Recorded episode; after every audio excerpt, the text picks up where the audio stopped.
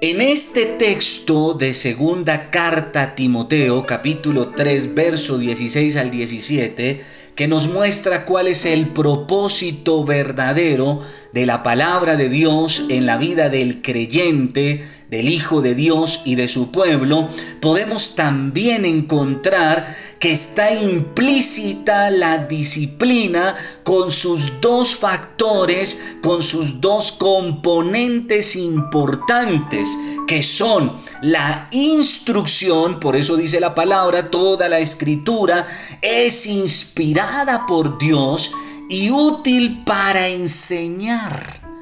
Ese es el primer componente importante, el primer factor importante de la disciplina. La instrucción, en este caso, divina, el consejo divino, pero que dentro de la misma disciplina intrínsecamente se relaciona también que lo siguiente que dice el texto, para reprender y para corregir y para instruir en la justicia con un propósito y un fin claro, de que el siervo de Dios, de que el Hijo de Dios, de que el creyente esté enteramente capacitado para toda buena obra. Por eso es que el buen pastor en el Salmo 23 tiene dos elementos en sus manos. La primera es la vara y la segunda es el callado. Entonces leemos en Salmo 23, 4, aunque ande en valle de sombra de muerte, no temeré mal alguno porque tú estarás conmigo. Y mire lo que sigue, tu vara y tu callado, atención, me infundirán aliento, fortaleza. ¿Cuál es el propósito de la disciplina? Infundirnos en nosotros aliento, fortaleza, dirección. Es con estos dos elementos que el buen pastor dirige su rebaño. El apóstol Pablo, quien fuera en su momento no solo el apóstol, sino el pastor de varias iglesias, declara lo siguiente en su primera carta a los Corintios, capítulo 4, verso 21. ¿Qué queréis? le pregunta el apóstol Pablo a la iglesia de Corinto. ¿Qué queréis? Iré a vosotros a visitarlos con una vara o con amor y espíritu de mansedumbre.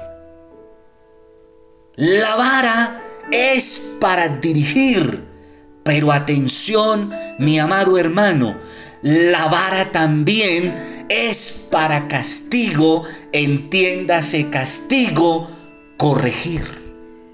Y entonces dice la palabra, en Proverbios 4:23, pero no perdamos de la mente este texto de Primera de Corintios capítulo 4 verso 21 y el de Hebreos capítulo 12. Ténganlo muy presente porque eh, en el transcurso de la enseñanza estaremos refiriéndonos a esos dos pasajes. Pero dice la palabra en Proverbios 4:23, quienes no emplean la vara de disciplina odian a sus hijos.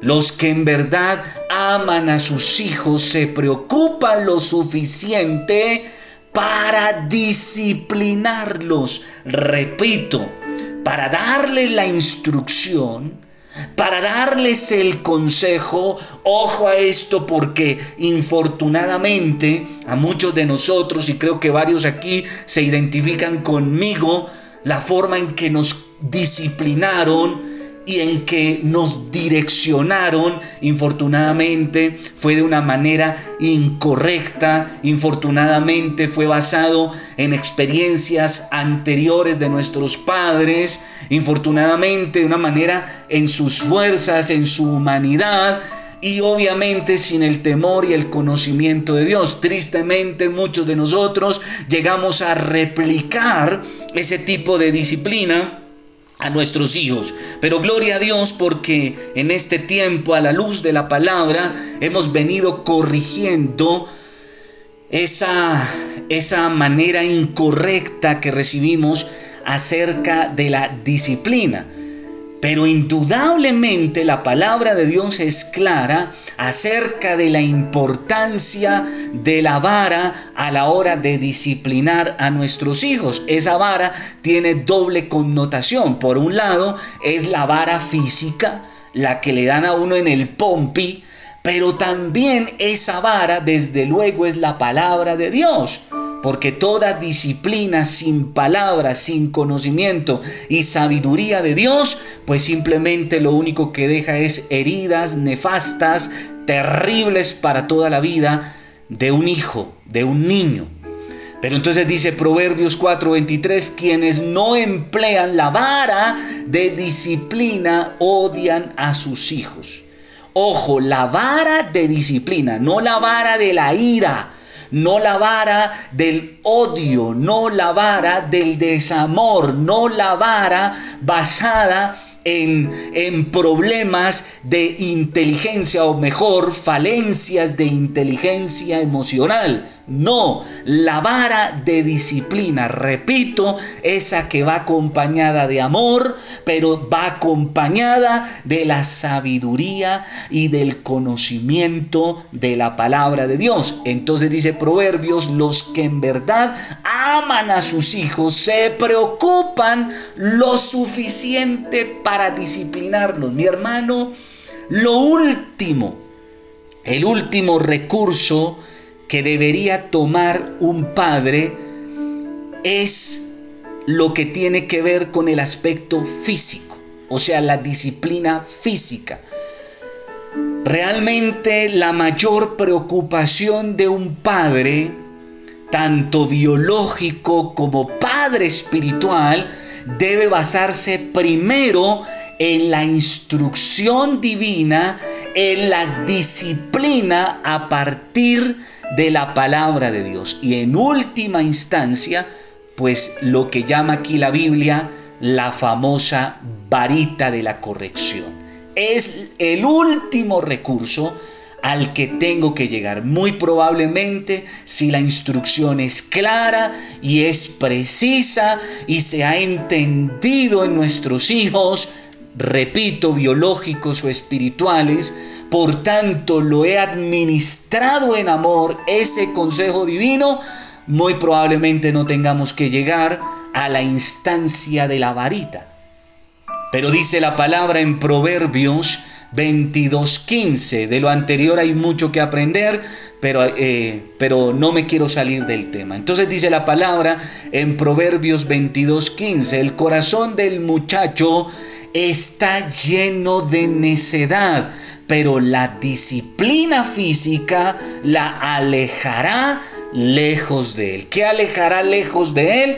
La necedad. Y curiosamente aquí la palabra nos especifica acerca del aspecto físico que no puede faltar. Repito, primero la instrucción divina, primero la disciplina de la palabra y ya en última instancia y de ser necesario ese aspecto físico. Y no es casualidad que la palabra aquí en Proverbios 22.15 se refiera específicamente al muchacho. Eso se refiere a un joven, a una persona inmadura que necesita obviamente dirección. Primero de la palabra y de ser necesario de ese aspecto físico tan importante, pero tan cuestionado y que hoy por hoy ya es un problema aún legal, el tocar físicamente a un hijo, pero ahí sí como dice por ahí, primero la palabra de Dios antes que cualquier constitución, decreto, ley, edicto, lo que sea, primero debemos acatar la palabra de Dios. Para esto, obviamente, se da una directriz a los padres de cómo es la forma correcta de educar a los hijos. Por eso digo que hace parte de otro tema, pero que acá, pues obviamente tenemos que traer algunas cosas al momento. Entonces así las cosas, la disciplina consiste en instruir a alguien mediante lecciones claras, precisas y específicas que contribuyan a encarrilar a esa persona en el orden personal, moral y espiritual. Pero ojo aquí, mi hermano. Primero la instrucción. Ahora, no puede ser cualquier instrucción vaga, irresponsable y nada eh, cimentada o poco cimentada. No esta instrucción que le damos a un hijo, llámese biológico o espiritual, cuando estamos en un nivel de liderazgo, debe ser unas instrucciones claras, precisas y específicas para nuestro contexto, pues obviamente la palabra de Dios. Mal haría yo en tratar de enseñarle algo a un hijo que yo no comprendo bien, que yo no entiendo bien, en lo cual yo no me he documentado, pero peor aún, que yo esté dando mal ejemplo en el ejercicio de lo que estoy pretendiendo enseñar. Porque hay quienes son expertos en mostrarle a otros su error, en qué están fallando, cuando las fallas de Él son peores, iguales o peor aún, peores. Esto es lo mismo que le decía el maestro a sus discípulos cuando se refería acerca de que tratar de quitarle la viga del ojo al otro, eh, la paja del ojo en el otro, cuando lo que yo tengo es una viga. Entonces mi hermano, qué importante que cuando se trata de instruir, cuando se trata de enseñar, de dar un, un consejo, mi hermano, primero yo lo esté dando no eh, bajo conocimiento y no en desconocimiento, porque entonces pasaría a ser un cretino. ¿Y qué es un cretino? Pues una persona falta de criterio, que no tiene criterio en lo que está diciendo, enseñando, por tanto no lo conoce, no lo comprende o aun cuando lo conoce y lo comprende, no lo está aplicando primero en su propia vida. ¿Cómo le digo a un hijo no mienta cuando yo soy el más mentiroso en la casa? ¿Cómo le digo a un hijo no grite cuando yo soy el más gritón? ¿Cómo le digo yo a un hijo eh, no diga groserías cuando yo soy el más grosero? Y peor aún, ¿cómo le diré yo mañana a un hijo no tome cuando toda la vida me vio con una botella de cerveza en la mano o con un cigarrillo?